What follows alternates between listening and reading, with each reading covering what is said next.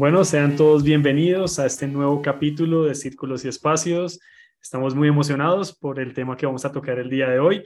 Y bueno, hoy me acompaña Nani. Nani, bienvenida a, este capítulo. Muchas gracias. Hola Juli, ¿cómo andan? Bueno, como dijo Juli, para los que no me conocen, mi nombre es Nazaret, pero me dicen Nani y soy de Argentina y estoy muy contenta de poder compartir otro momento más acá en los podcasts. Bueno, super Nani. Bueno, yo también, mi nombre es Julián, no me había presentado, estoy desde Colombia y bueno, hoy vamos a tener un, tema muy especial. Y, para, para, tocar este tema eh, especial eh, tenemos una invitada eh, desde Argentina, ella es profesora de química, se especializó en orientación familiar y sexualidad y bueno, tiene una fundación en este momento donde trabaja llamada Juntas en Camino y bueno, es mamá de dos hijos y trabaja por muchos años con adolescentes. Y bueno, queremos darle la bienvenida hoy a Nati, Nati Zukowski. ¿Sí lo dije bien? Sí, muy bien, muy bien, muchas gracias, muchas gracias, muy contenta de estar acá. Bueno, súper Nati. Bueno, hoy vamos a tocar un tema que hemos llamado Rompiendo Tabúes. Eh, queremos hablar un poco sobre ah, la adolescencia y la sexualidad. Y bueno, Qué bueno que, que, nos puedas acompañar en este espacio aquí que tenemos desde Alfa Adolescentes. Qué bueno, Nati. Sí, y me parece que es un tema súper tabú. Em, yo creo que, o sea, no me considero adolescente porque yo soy una persona adulta, pero no hace mucho que salí de la adolescencia y cuando leí el tema de este podcast me parecía súper interesante porque no sé, como que me imaginaba como a, a mí, a mis amigas en la secundaria, como hablando de estas cosas como mega en secreto, em, y ni hablar de que nunca lo, lo, hubiéramos tocado con un líder de, por ejemplo, mi iglesia, em, nunca se habló, y si tenía alguna pregunta medio que la podía hablar con mis papás, em, pero no es lo mismo. y bueno, es un tema muy interesante en el que no es fácil tampoco hablarlo y creo que romper el tabú es también como generar espacios de conversación sobre esto y, poder tener más información. Entonces, Nati, lo que te quería preguntar sobre esto es, eh, para los líderes de las iglesias que por ahí acompañan a, los jóvenes, a los, a los adolescentes, perdón, a, a, conocer a Jesús y a todo el proceso de estar en una comunidad, en también cómo involucrarse en el mundo desde un ser cristianos, te quería preguntar por qué pensás que es importante que los líderes eh, puedan también hablar de estas cosas con los adolescentes. Buenísimo, buenísimo, me encanta. La descripción que usaste es, es como la descripción general, ¿no es cierto? El, el contexto que diste, ¿no? Este, y vos sabés que es, es buenísimo eh, porque a veces pensamos que la sexualidad está en determinados puntos o en determinados momentos de nuestra vida, pero cuando la pensamos como algo transversal a toda nuestra vida y a todas las áreas de nuestra vida, ¿qué mejor que un espacio de iglesia, una célula, un grupitos, un grupito de personas que tienen determinados valores y que se juntan a hablar de Jesús, a que también hablen de sexualidad? Entonces, poder ser los primeros en hablar de este tema que pueda ser ese lugar donde los adolescentes vengan a preguntar y saber que van a tener una verdad, que van a tener certezas, que van a tener información, eh, creo que es la respuesta ya está ahí dada, ¿no? O sea, tenemos que ser esos, los primeros, ¿no? En poder darles esa información. Ok, súper. Bueno, Nati, y pues con eso que tú nos compartes, que debemos ser los primeros, pero a veces como líderes eh, estamos primero luchando en cómo poder presentarles a Jesús a, los adolescentes y a veces como que dejamos de un lado el tema de la sexualidad porque muchas veces eh, es, un tabú hablar de eso dentro de las iglesias, dentro de nuestros grupos de, adolescentes. Eh, ¿Cómo podríamos nosotros empezar a, hablarles a ellos eh, desde una perspectiva cristiana? ¿cómo, ¿En qué momento deberíamos como empezar y poner ese, ese tema en la mesa pues, en nuestros grupos de, de adolescentes? Mira, cuando hablamos de, perspectiva cristiana, muchas veces cuando me hacen esta pregunta, em, creo que se piensa en algo más teológico, ¿no es cierto? Y la verdad que la Biblia eh, no es un manual de sexualidad, claramente, ¿no? Este, pero sí tiene un montón de principios y de valores que si los líderes lo, están viviendo y los están transmitiendo para otras áreas de la vida, tranquilamente se puede transmitir para la sexualidad.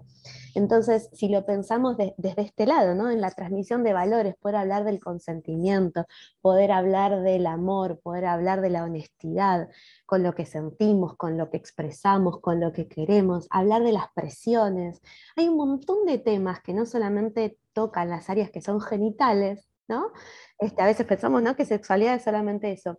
Entonces, cuando lo vemos con esta perspectiva más amplia, hablar este, desde una perspectiva cristiana es hablar de en todo momento. Y todo mi ser va a transmitir una sexualidad desde esa perspectiva cristiana. Creo, creo que la clave muchas veces está en, en no hablar desde la propia experiencia. ¿no? Porque muchas veces, claro, muchas veces decimos, bueno, vos que estás en pareja, bueno, puedes hablar de sexualidad. Bueno, vos que tuviste tal experiencia, podés hablar de sexualidad. Pero, sin embargo, sexualidad se estudia, se trabaja. O otro, vos que sos profe de biología, habla de sexualidad. Y sexualidad va más allá, ¿no? De genitalidad o, va más allá de haber tenido una experiencia positiva, negativa, pero experiencia, o va más allá de, de estar en pareja o no. Entonces, digo, cuando la, sacamos de esos contextos, de hablar solamente de la experiencia, de hablar solamente de lo genital, y hablar desde un contexto más amplio, la perspectiva cristiana aparece porque somos nosotros, ¿no?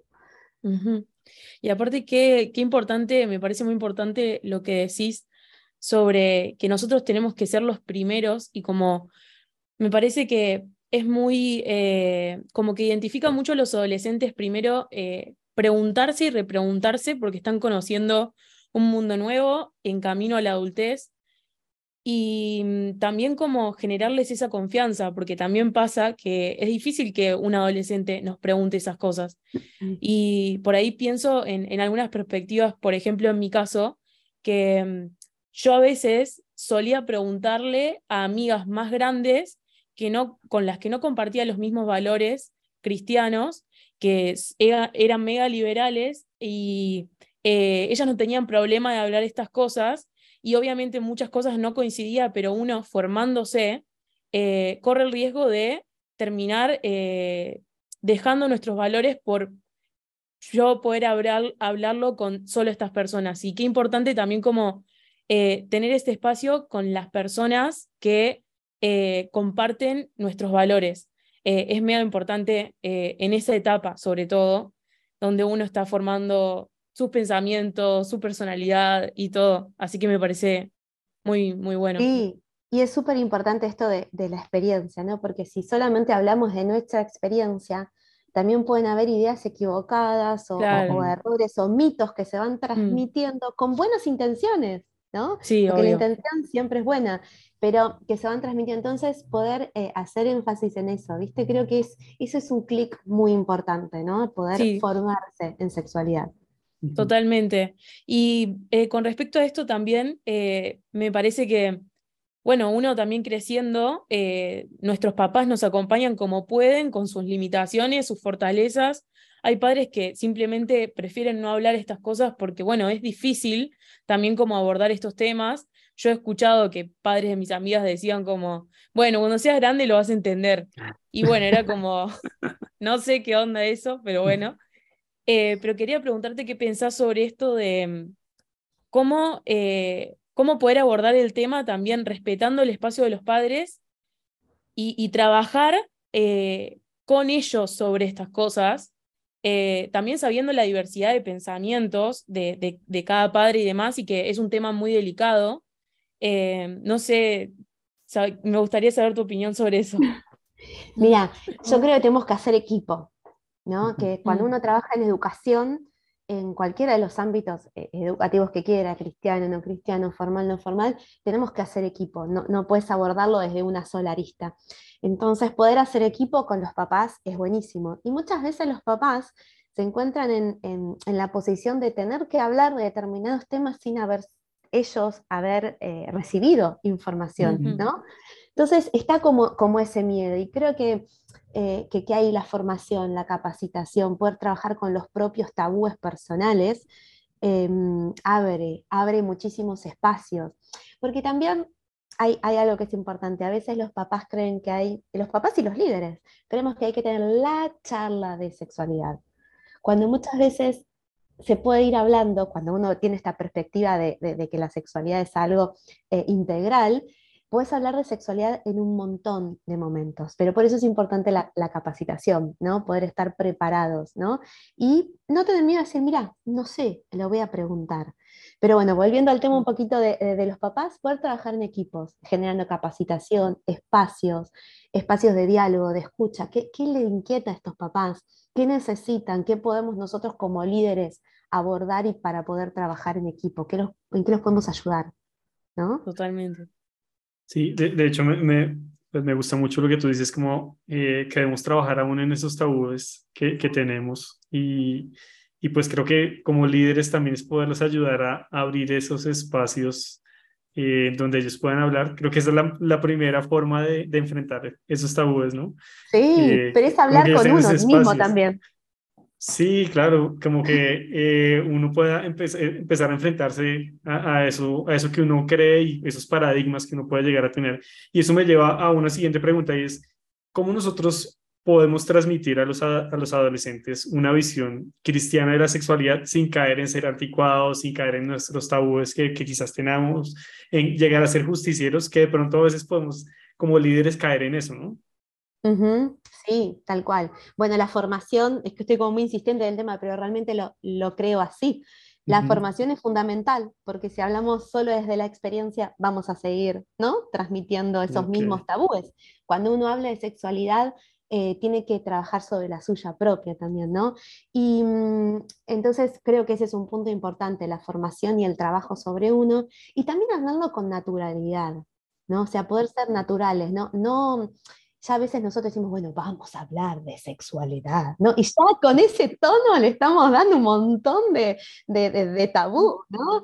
Entonces, bueno, poder hablarlo con naturalidad, con la verdad, ¿no? Con comprensión, eh, mostrándole que, que, que, no es tabú, que, pero no tiene que ser tabú para nosotros como líderes también, ¿no?